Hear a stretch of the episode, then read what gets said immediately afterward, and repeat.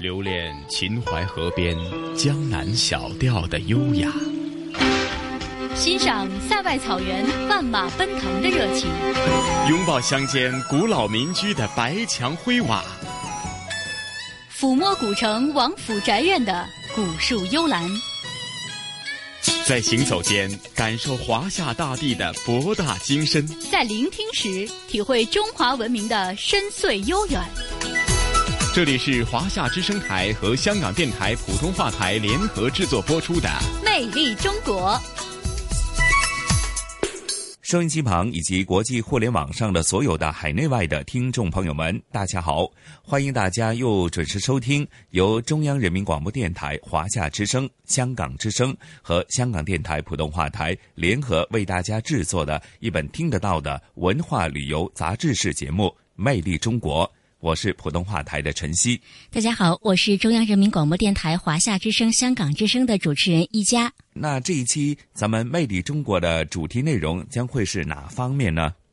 这期节目呢，要给大家介绍的是史家绝唱哈，要给大家推荐的一个人物呢，就是历史上有名的司马迁，还有呢，司马迁写的一部特别有名的呃著作，叫做《史记》。嗯，哎呀，一家那提及呃司马迁以及《史记》，我相信呢，只要修读过中国历史的话呢，呃，一定会非常熟悉。但是对于呃司马迁的生平以及他的这个旷世巨著啊。《史记》的真正的，无论是在历史、文学以及各方面的价值方面呢，又从何体现出来？我相信，可能随着日子的淡忘吧，或许呢，重温这个司马迁的他的生平，他的一些涉及的事项，甚至说，直到目前，我们再回看这个《史记》，它所存在的这个文化艺术的价值，又从何体现？这一点，我觉得会令大家有一个温故知新的一种感觉吧。嗯，是的。那么这期节目呢，要给大家首先谈的就是司马迁的他的生平，还有呢，司马迁作为历史上有名的史官啊，他的这个史官是怎么由来的？那在这儿呢，给大家介绍一下，司马迁呢是呃今天的陕西省韩城县人，他也是中国西汉伟大的天文星象学家、史学家、文学家、思想家。司马迁的父亲呢叫做司马谈，他呢也是太史令，所以司马迁可以。说是子承父业了哈，司马迁呢可以看到他的身份有特别的多哈，包括天文星象学家呀、文学家等等。但是呢，他有一个特别重要的身份，那就是在司马迁生活的汉代以及更久远的历史当中，对于他的身份更普遍的一个说法，应当是史官了。那么在夏商的时候呢，就已经产生史官了。那个时候呢，史官的地位不是很高，最晚呢可能是到商代啊就有史官了。当时啊。这个史官是和占卜的这个职业是联系在一起的，很多的王朝呢肯定都是有史官的哈，还有诸侯国也是有史官。那么史官的产生很早，分的名称呢也有很多，呃，大概有比如说叫大史啊、内史、左史、右史，还有诸夏史。老子呢就是做过这个诸夏史的。还有这个史官的职责呢也是有很多，有专门管典籍收藏的。那到后来呢就比较的正规了。司马迁做汉王朝的。史官的时候呢，史官是分为呃记言的，还有记事的。那主要呢都是为这个王朝来做服务的。嗯，涉及到司马迁的他的一些啊历史啊，他的一些生平的话呢，我相信可能大家对于这个《史记》。这篇旷世的巨著呢，或许大家更是呃慕名而久了哈。《史记》它纵览的是整体的整个它的文化艺术价值如何体现出来，直到现在咱们再去看的时候呢，它的价值又再度的怎么去体现呢？我相信是大家比较关注的一个话题吧。是的，呃，其实啊，司马迁写《史记》，呃，这背后的所经历的艰难和曲折啊，真的是非常的多。呃，给大家讲一下这个司马迁和《史记》的这个故事。在汉武帝的时候啊，也就是公元前九十九年，那这个时候呢，司马迁呃只有四十七岁，可以说这个年龄还是很年轻的。那当时呢，汉武帝呢是派兵攻打匈奴，当时啊有一个将领叫做李陵，他呢是李广的儿子哈，这个李广也是很有名。的一个将领。这个李陵呢投降了。那司马迁认为呢，李陵的投降呢是迫不得已的，所以呢，当时司马迁就在汉武帝的面前为李陵来辩护，结果呢就遭到了汉武帝的批判啊，非常的生气。当时呢就把司马迁给呃放到了这个监狱里了。那实际上呢，当时司马迁有两种选择，要么呢就是选择死，还有一种呢就是选择当时非常的一种刑法啊，叫做宫刑。宫刑呢也是对人的这个身体有非常大的伤害。那当时呢，司马迁由于他的这个史记还没有完成，所以呢，他当时就是选择了宫刑，就是为了能够继续在狱中继续来这个史记的这个后续的写作。那当时呢，他对自己的这个史记的期望值也是比较的高，希望呢通过自己的这个写作，能够把一些自己的理念，包括从他父亲司马谈以来的很多的思考，都能够放在这个当中。任何一部伟大的作品呢，最后能够流传于世的话，其实这背后都有着非常感人的故事。特别呢，是他作为呃他们的一些主人公，在这方面也是承受了非常大的牺牲。所以《史记》啊，正是这样的一部作品。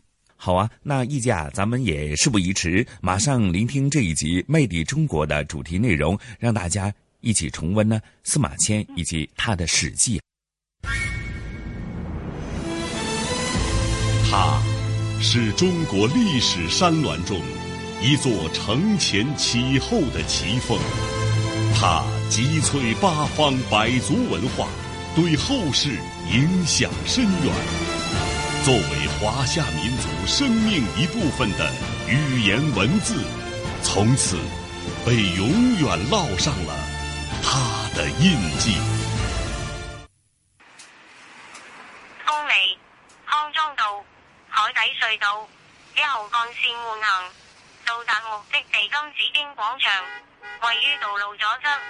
本次导航结束。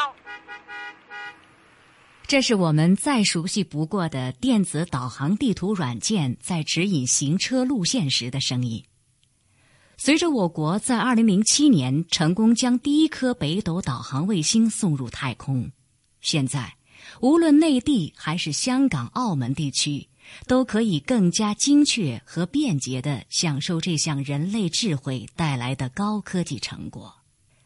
北斗这个名字既不是英文谐音。也不是著名天文学家的名字，但其中却似乎暗含着非同寻常的深意。那么，北斗之名到底从何而来呢？香港中文大学亚太研究所研究员石其平。天官书里面有一段跟北斗有关的：斗为地车，运于中央，建至四方，分阴阳，见四时，均五行，宜节度，定诸纪，皆悉于斗。几千年来，中国老百姓靠这个斗来定方位的、定季节的、来定时辰的，这么重要的一个东西，岂不就是跟今天的 GPS 一模一样吗？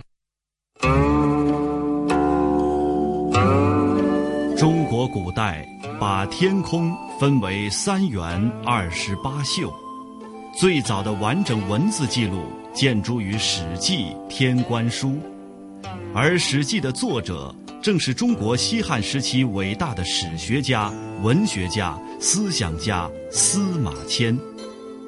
其实，只要你仔细阅读《史记》中的《天官书》《隶书》等篇章，就可以知道。司马迁还是古代著名的天文星象学家，他完成了推古天变的任务，并在著作中明确表述为“究天人之际，通古今之变”。司马迁，今陕西省韩城县人，中国西汉伟大的天文星象学家、史学家。文学家、思想家，司马谈之子，官拜太史令。因为李陵将军战败之事做辩解，遭受宫刑，后任中书令。其后发奋继续完成所著史籍，被后世尊称为“史迁太史公”。他以其究天人之际。通古今之变，成一家之言的史实，创作了中国第一部纪传体通史《史记》。天文星象学家只是司马迁众多身份中的一个。在司马迁生活的汉代以及更久远的历史中，对于他的身份更普遍的说法，应当是史官。史官这个官职，在《汉书艺文志》中是这样记载的：“古之王者，世有史官，君举必书，所以慎言行，昭法事也。左史记言，右史记事，事为春秋，言为尚书。”陕西历史博物馆研究员张维胜，在夏商时候已经产生史官了。当时他那个地位还不是很高，最晚可能在商代就有了。当时他是应该和这个占卜这个是联系在一起的。王朝肯定是有史官，就诸侯国也有史官，史官就产生比较早，呃，分的名目也比较多，起码有大史、内史、左史、右史，还有诸夏史。像老子就做过那诸夏里就管收藏的。到后来呢，就是他就比较正规化了。你像到司马迁就是作为那个汉王朝的史官，史官过去还要分一个就是记言的。记事的，就是你的言行；有的是记这个事件的。公元前一百一十年，汉武帝举行大规模的巡行封禅，司马迁身为史官的父亲司马谈却在这个时候病倒了。经过汉武帝的允许，留在洛阳养病。正好司马迁从长安匆匆赶去追随汉武帝。在洛阳见到了他奄奄一息的父亲。司马迁在为《史记》写的自序里，记录了司马谈在河洛之间对他说的那番语重心长的遗嘱。作为太史公，不要忘记我想要写的论著。司马迁则对父亲发誓说：“我虽然不够聪明。”但请允许我把您已经记录编排过的有关过去的传闻完整的书写出来，绝对不敢有缺漏。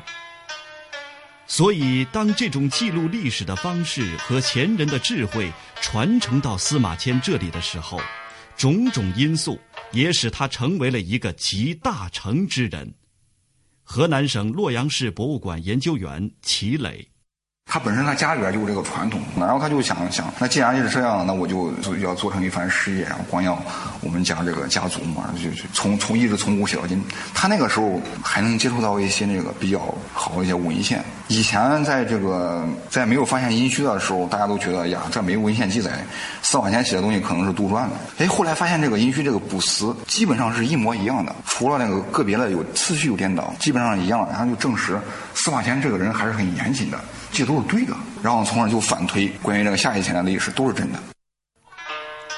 由此看来，司马迁写《史记》绝不是偶然或是心血来潮，这其中有着前代王朝和古人先贤的莫大贡献。然而，除去过往的历史留给司马迁的各种创作条件，更多的人提到司马迁发奋写《史记》。往往会联想到他曾遭受过极其屈辱的宫刑。香港理工大学的学生吴牧童说，自己在学习汉代历史的时候，曾有过这样的疑问。在学习汉代历史的时候，我知道《史记》在司马迁创作的非常了不起。老师说完之后，我就觉得他可以用纪传体的方式把历史写成这个样子，让人觉得很有阅读感，对人物的描写也很有主见。但是司马迁是个史官，他为什么会遭到这么重的刑罚呢？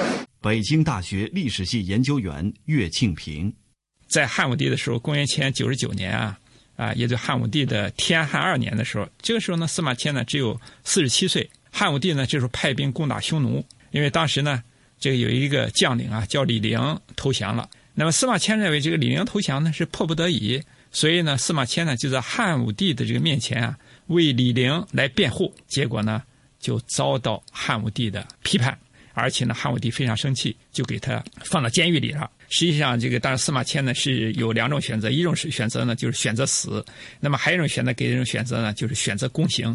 当时司马迁呢在这种情况下，因为这个时候《史记》呢已经写了很多，所以呢他当时呢他就选择了这个宫刑。当然，根据现在我们这个研究呢，那么他下狱以后，给他更多的时间来写《史记》，因为他确实他对这个自己这个《史记》呢，他是期望值还是比较高。那也希望通过自己的写作啊，能够把一些自己的理念，包括从他父亲司马谈以来的那么很多思考，能够放到这里面。任何一部伟大的作品。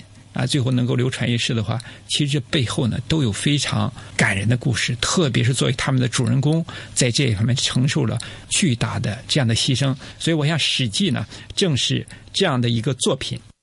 《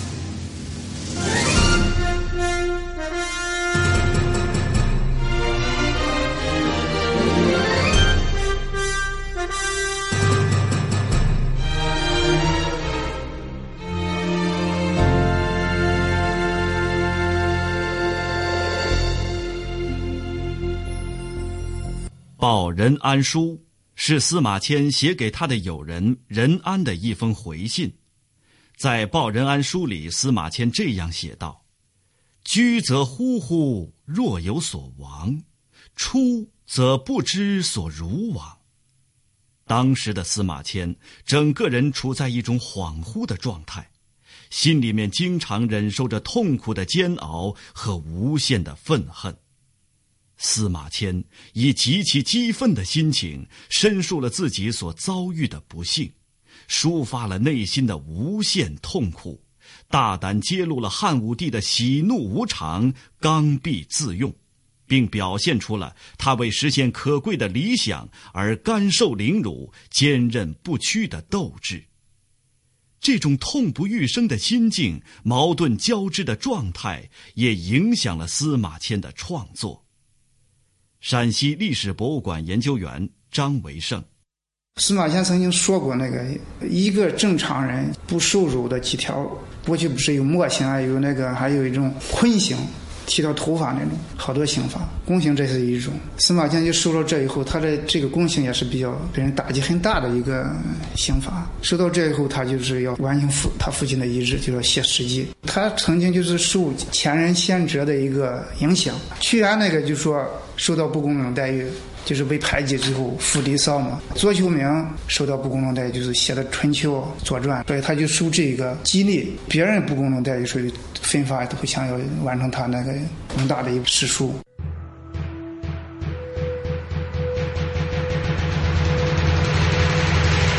力拔山兮，气盖世，事不离系。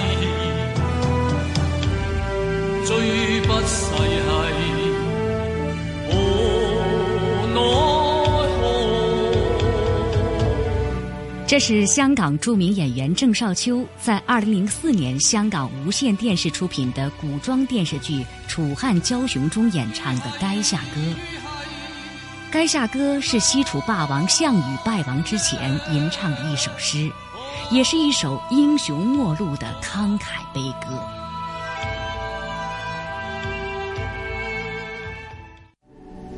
霸王，你勇猛无匹，只要忍下今日之耻，他日必定可以东山再起呀！此乃非战之罪，是天亡我也。勇武又如何？天数已定，要刘邦为真主，我项羽实在难以逆天而行。《楚汉骄雄》这部电视剧所展现的楚汉相争的故事，是出自于西汉时期司马迁所著的《史记》中的第七卷《史记·项羽本纪》。如今，《史记》中的很多故事都被翻拍成了影视作品。比如电影《赵氏孤儿》演绎了《史记·赵氏家》中民间医圣程婴在机缘巧合中卷入了赵氏的灭门事件，冒着生命危险用药箱将赵氏孤儿带出，免遭毒手的故事。同样是电影的《战国》，讲述了《史记·魏世家》《史记·孙子吴起列传》中军师孙膑和庞涓这两位同门师兄弟斗智的故事。《史记》原名《太史公书》，是中国历史上第一部纪传体通史，也是当时规模最大的一部著作。司马迁在《报任安书》中对《史记》的结构做出了这样的描述：上记轩辕，下至于兹，为十表，本纪十二，书八章，世家三十，列传七十，凡百三十篇。研究《史记》的文学价值，就不得不从它的结构说起。那么，《报任安书》中所提到的本纪、表、书、世家、列传，又分别是什么呢？《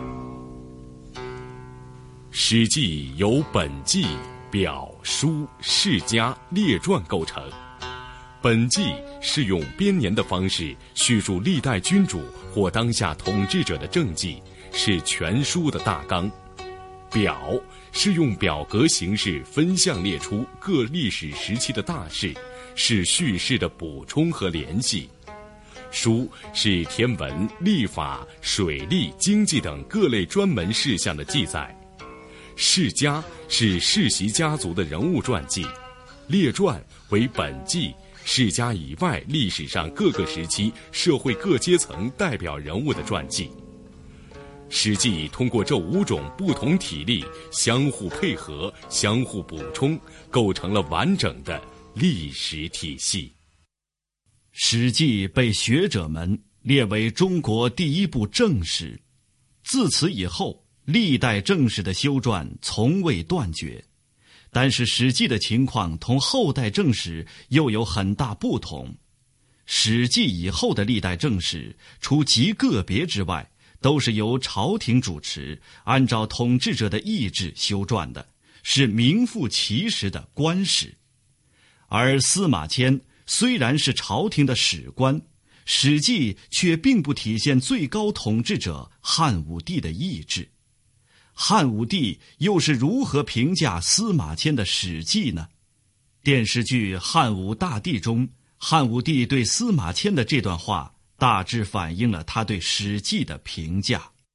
书你可以拿去，但重新起草大可不必。有人劝过朕，要烧掉你的这部书，朕说没必要。你的这部书，朕看虽然不能作为国家的正史，但是可以作为你这位史官的议价之言。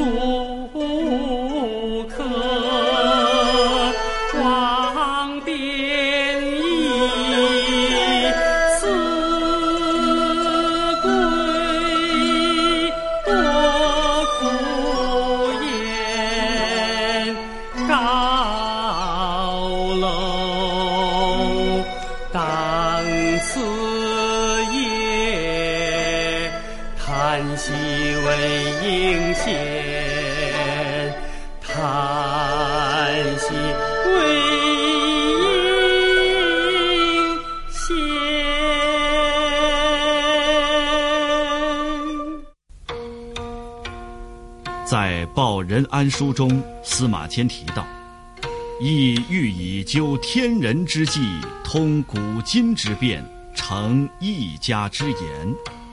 那么司马迁究竟是站在什么样的立场上创作《史记》的呢？我们读《史记》，其中有一个词总会出现“太史公书”，也就是我们后人所说的实录精神的体现。古人提到好的史官，只有四字评语：秉笔直书。这四个字看起来没什么了不起，但背后的分量却是一般人所难以想象的。陕西历史博物馆研究员张维胜，写《史记》它主要就是秉笔直书嘛，秉笔直书这也就是史官就是最基本的一条原则。过去呢，那就是在先秦的时候就是这样，史官呢就是有有这方面的传统，秉笔直书就是史官就曾经被杀那个，但是其他的史官坚持继续要按时写。统治者就是杀要杀几个人不顶用，最后不杀了，还要秉笔直书，所以他还最后就只好默许了。中国古代的史官有秉笔直书的传统，尤其是司马迁这样一个特殊的史官，他的笔锋也成为后世竞相继承的操守和史德。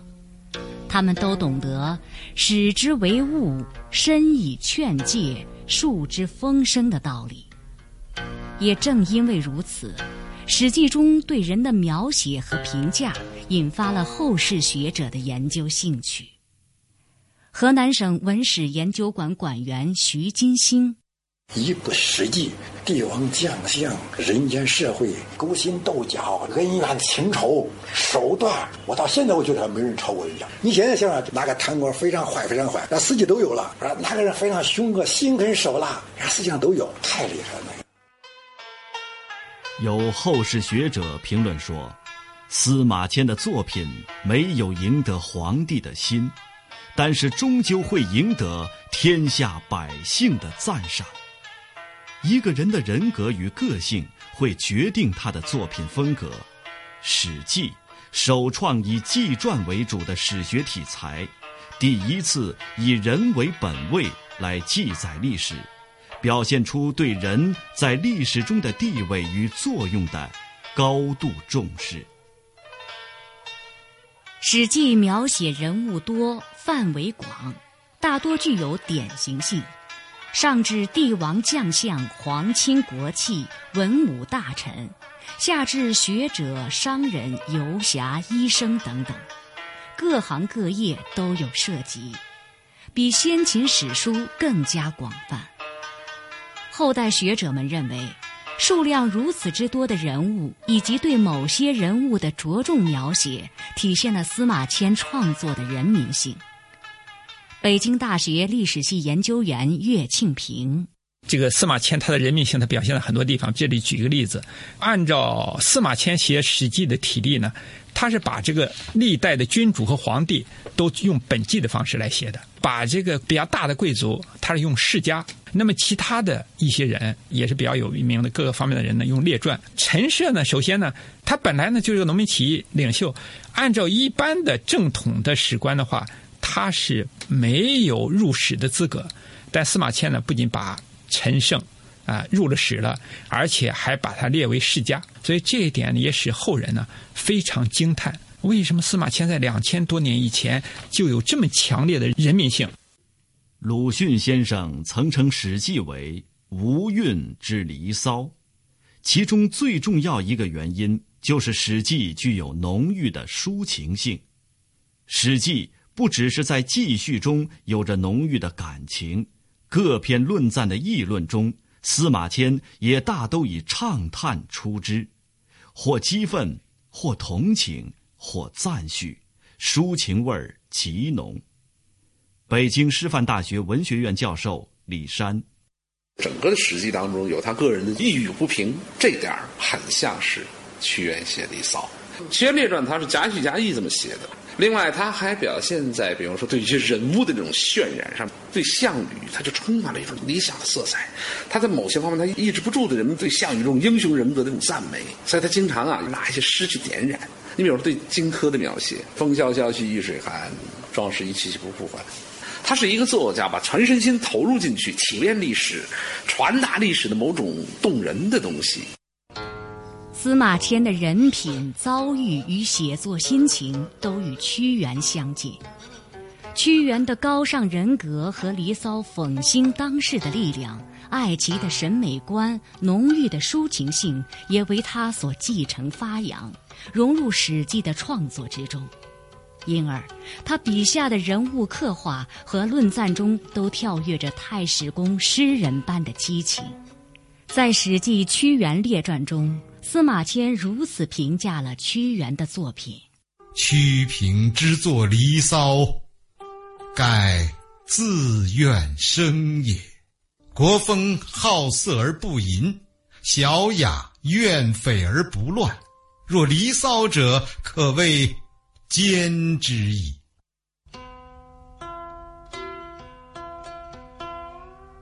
历史是由人创造的，记录历史借助于文学的诗意功能，体现以人为本的精神指向，从而形成人们喜闻乐见的强烈的史诗效果。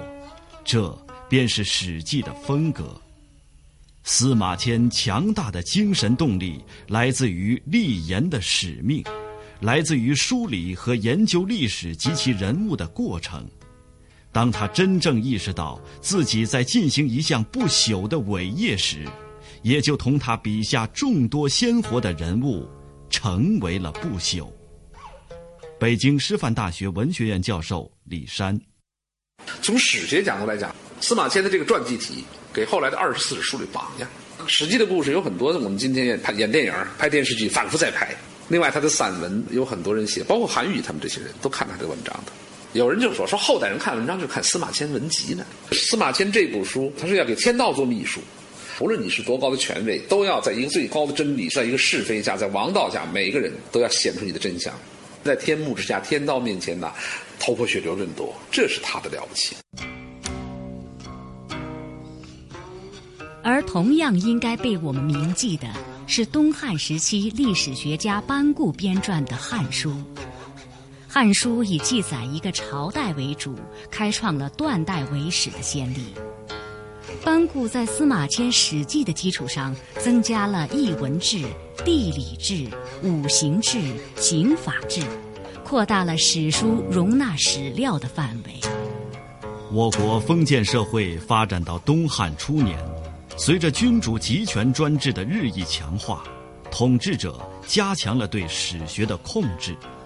纪传体断代史《汉书》正是适应封建政治和封建史学的需要，凭借一定的历史条件而问世的。在班固将意在加强皇权的封建正统观念作为编织《汉书》的指导思想之后。这种观念便成为笼罩整个封建史学的统治思想，而纪传体断代史也正是因为他倡导的封建正统史观，独尊于中国历史长河中达千余年之久，引得后世史学家纷纷效仿。《隋书经籍志》上记载：“自是世有著述，皆拟斑马。”以为正史，作者尤广。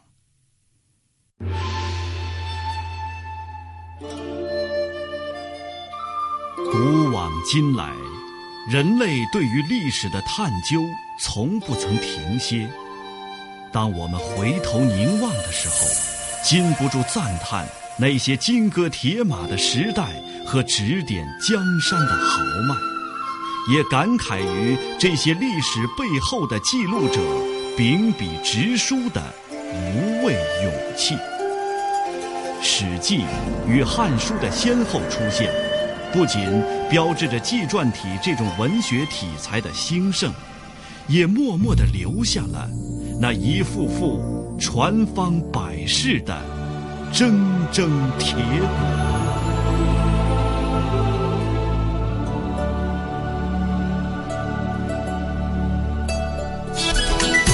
这里是华夏之声台和香港电台普通话台联合制作播出的《魅力中国》。欢迎大家继续回来收听由香港电台普通话台和中央人民广播电台华夏之声、香港之声为您联合制作的节目《魅力中国》。大家好，我是中央人民广播电台华夏之声、香港之声的主持人一佳。收音机旁以及国际互联网上的所有的海内外的听众朋友们，大家好，我是来自香港电台普通话台的陈曦。哎，一家刚刚提及《魅力中国》的主题内容司马迁以及他的史记，我觉得突然之间，呃，收音机旁的听众朋友啊，或许和陈曦样的一个感觉就是，咱们是穿梭了一段辉煌的历史啊。嗯，是的，呃，《史记》呢是被学者们啊称为是中国第一部正史。自此以后啊，历代的正史的修撰从未断绝。呃，但是呢，《史记》的情况同后代的正史呢又有着很大的不同。刚才呢，在节目当中也给大家介绍了，《史记》以后的历代正史呢，呃，除了个别的以外，都是由朝廷来主持的，是按照统治者的意志来修撰的。这部司马迁的《史记》呢，却是根据朝廷的史官，也就是司马迁本人。的一些思考来进行编著的，所以说呢，《史记》并没有体现最高统治者汉武帝的意志，这也足够见得《史记》的它的一种历史的价值了。是那。呃，一家提了咱们这一期《魅力中国》的主题内容之后啊，接着下来的香港故事呢，或许，在过去的两三星期呢，香港故事呢，都是和大家去到香港的一些著名的郊野公园，比方说有这个看萤火虫的地方啊，还有呃这个呃乌蛟藤，还有呃上星期提及的荔枝窝的一段的郊野远足径呢，是令大家感受了在这个啊繁嚣大都市的东方之珠的。香港之外呢，呃，寻找到一个远离繁嚣的一个宁静的地方哈，的确令到听众朋友们呢又留下了非常深刻的印象哈。不过这个星期的香港故事啊，同时雨波和嘉宾主持来自中国旅游出版社的副总编辑一哥陈一年呢，和大家感受的除了是历史以外呢，还有是文化艺术的氛围啊。那晨曦呢，给我们来介绍一下本期的香港故事会给大家介绍什么样的内容呢？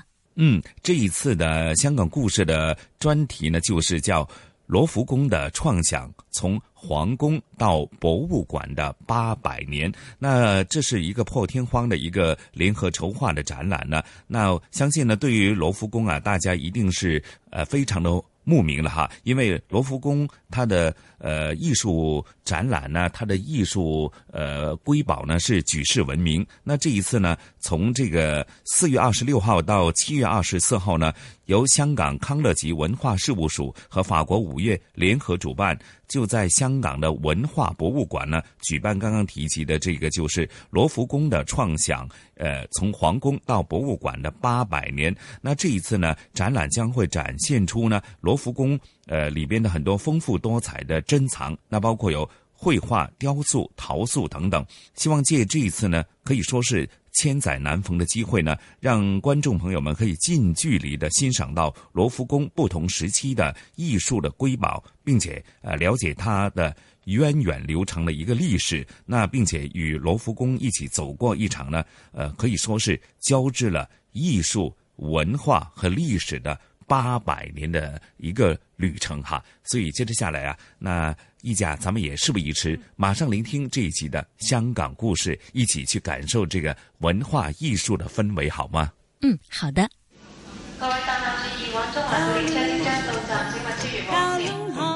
传统现代相映成辉，中西文化共冶一炉，东方之珠，动感之都，香港故事，香港故事。欢迎来到香港故事节目时间。节目当中，雨波非常高兴，请来香港《中国旅游杂志》副总编辑陈一年一哥，你好，你好，大家好。来到五月份哈，那就发现呢，哎，身边很多的歌曲啊、商标啊、商店呢，都摆出了一个字母组合，叫做 P A R I S，巴黎，Paris，就想到啊，法国五月来了啊，在香港呢，其实每一年都有这个。法国五月的艺术节，今年的话，大家更加有机会在香港就可以欣赏到来自法国著名的展览馆的艺术精品，对吗？哎，先介绍一下五月节啊，法国五月节呢，呃，在香港今年正好是二十五周年啊，这个呃，他呃创办这么一个呃，以法国文化艺术为主题的这么一个节日呢，呃，就是为了啊，把他们这个艺术之国的文化推广出去啊，嗯。并且也吸引各地的游人到法国去啊。当然，我们因此得福啊，就是呃这本来就是呃很向往的一个地方啊。嗯，因为啊有了这一个呃叫做啊全称就是法国五月艺术节。我们就可以不出家门也能看到不少的这个艺术的呃活动、呃展览、演出、呃演讲等等。像今年啊，因为是二十五周年了，当然呢还还要加上香港今年是回归二十周年、啊，嗯，这两个大的庆祝的日子啊，嗯，呃，就使到香港得了这么一个大礼，就是嗯把罗浮宫珍品哎运到香港来展出啊。呃，这个展览的名称就是罗浮宫的创想啊，从皇宫到博物馆的八百年，这是在香港展的。嗯啊，因为这个展览呢，呃，在这一年里啊，就是有两个地方展，哦。一个就是北京，在一月到三月，嗯。呃，香港呢是五月到七月啊，嗯嗯。呃，这两个展览呢，呃，有一些不同啊，嗯。但是呢，呃，基本的主题就是，哎，罗浮宫的创想。是是是是，上次去到法国都只是在罗浮宫的外围，还没有能够有时间能够安排进去。那这一次的话呢，有机会不用千里迢迢去到法国，就已经可以感受到这种的气氛了哈。有不少的这个艺术品呢，还是首次离开罗罗浮宫。嗯，北京那个展叫卢浮宫啊，嗯呃咱们译音的呃啊习惯是罗浮宫。嗯，这是译音上面的一些轻微的一个差异。那其实看到呢，在香港这边模拟罗浮宫的一个氛围哈、那其实我们说到，很多人会关心到罗浮宫本身里面展品的那一种的精美，那一种的历史的厚重的感觉。那罗浮宫本身其实也很具有这样的历史故事。哎，罗浮宫呢是创建于十二世纪末啊，那个时候呢还只是把它当成是啊巴黎城外的一个军事城堡。嗯，啊，就是以防御为防御为主的，呃，直到啊两个世纪后，它就演变成为了皇宫啊。嗯呃，那个时候因为巴黎扩大了，就是原来是城外的这个军事古堡，古堡就变到城内来了啊。嗯，呃，皇上觉得在这儿，呃，环境很好啊，所以呢，呃，就在这儿建成了皇宫啊。这个皇宫开始呢，就只是给啊皇家住的，就是宫殿啊。嗯。后来呢，逐渐又演变啊，就在从啊法王路易十四开始啊，呃，考虑到就是呃要新建一个皇宫，嗯，就是凡尔赛宫，就后来建了，呃，在十七世纪的时候建成了凡尔赛宫，这样呢，呃罗罗浮宫呢就改变了用途，转型成为了一个博物馆，嗯，哎，呃，这个过程呢是。呃，一直到现在啊，就是经历了八百年。嗯，呃，我们在这个展览里就可以啊速读罗浮宫的八百年。啊，就是你现在花上这么两三小时，我用了三小时啊，嗯 哦，呃，就呃可以说是呃明白了啊，嗯，八百年的历史啊，怎么样从一个皇宫变成了一个庞大的国家博物馆？嗯，所以它里面这个展览呢，也是有一带有一件时序的这种。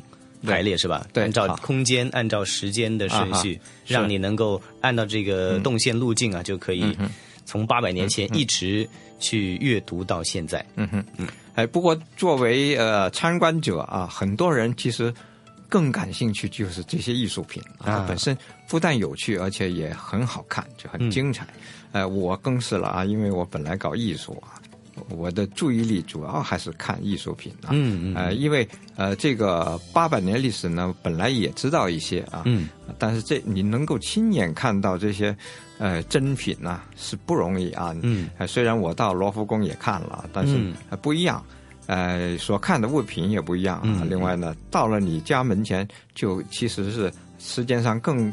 富裕了，就是说，嗯，对，可以看好多次啊。对对对，我我看了一遍是三小时，嗯、我还要去的，可能还要花三小时。哎，对对对，很多时候就是这样的。第一次去到呢，发现哎，呃，只能是看一看一层啊，然后第二次就回来之后就想去第二次了，对。甚至还想去第三次，把它啊层层的解开哈，精美的去剖析这一些的艺术品的欣赏，有哪些的呃展品是一个特别想要跟大家提到或者特别感兴趣的吗？啊，这些展品呢分两大类，一类呢就是说明历史的，就是让你呃知道这八百年怎么过来的；还有一类呢，就是它真正是让你欣赏艺术的。嗯，呃，有也有一些是呃相结合的啊，呃，譬如啊、呃、这里边呢是首次出宫展览的，有一个叫做这个皇宫里地毯的拿破仑的徽号。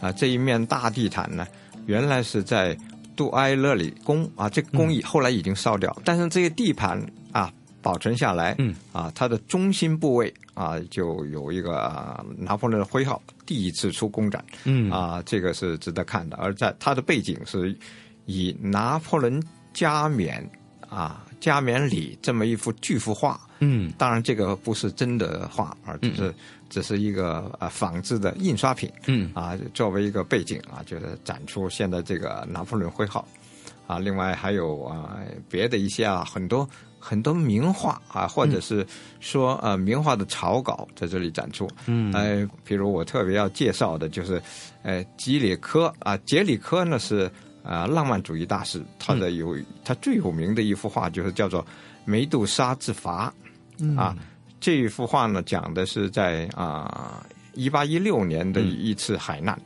啊。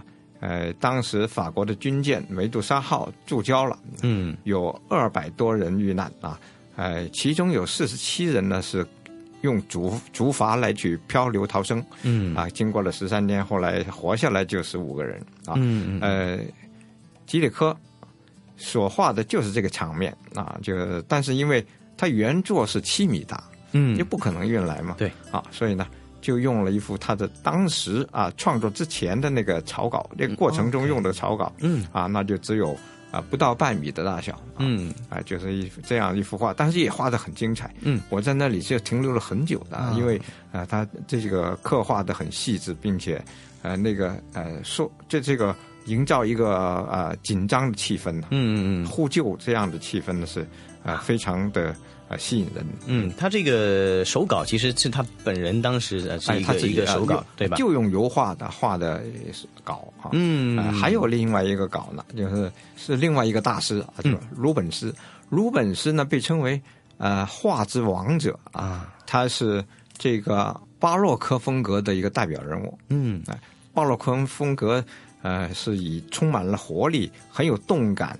还有就是色彩非常的鲜艳啊，嗯，这样是它的一种特征。嗯。哎，他画的这个草稿，呃，在这展出的呢，就只有六十多厘呃厘米，嗯嗯嗯。啊，这个虽然不大啊，但是呢，哎，画的很精彩。我我也是在这里欣赏了好久啊。嗯呃，别的一些那就你很难一一的去说明了。对对对对哎，包括也有版画，像林布朗啊，嗯，林布朗大家知道是肖像画画的特别好的，嗯哎，油画家啊，但是他也画这个版画啊是石刻版画啊，耶稣行医啊，哎，这个版画呢。哎虽然啊、也也不大啊，嗯就是大概四十厘米这样的样子，刻画很细致。嗯，哎，就是你你感觉是要细看的。嗯对对对对对，嗯这一次也许是有另外一种的收获哈。我们去到真正的罗浮宫，反而有机会看到他的这个在呃原大小的这种巨幅的作品。但是在香港的话，反而有机会能够欣赏到他初期的一些手稿，那么也可以窥探出当时来讲这一个的艺术创作者们他们是怎样用心来去表达他们所想表达的一些艺术世界哈。那这一次来讲呢，就非常珍贵。我而且知道这一次的展览呢，好像也有几个月的时间哈。在哎到香港七月份到七月份啊，不仅仅是法国五月，不仅仅在五月份之内哈，嗯大家听完这期节目，其实还有不少的时间可以像一哥那样分几期啊，一次、两次、三次，我觉得才能够哈把这个法国。这样的艺术情怀呢，还有纵贯八百年这样的一个珍贵历史，把它给读懂了。这一集的香港故事，非常感谢一哥带领我们在香港欣赏罗浮宫。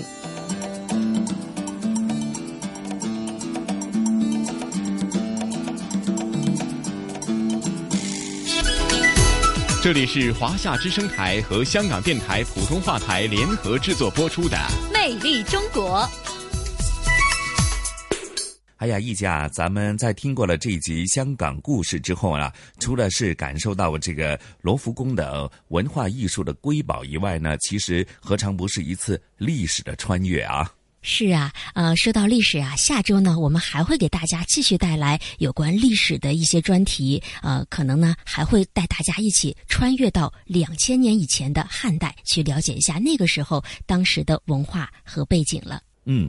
这么精彩的节目内容啊，那呃，一家和晨曦也约定收音机旁以及国际互联网上的所有的听众朋友们，下星期同样的《魅力中国》的节目时间约定您了，不见不散。嗯，不见不散，再会。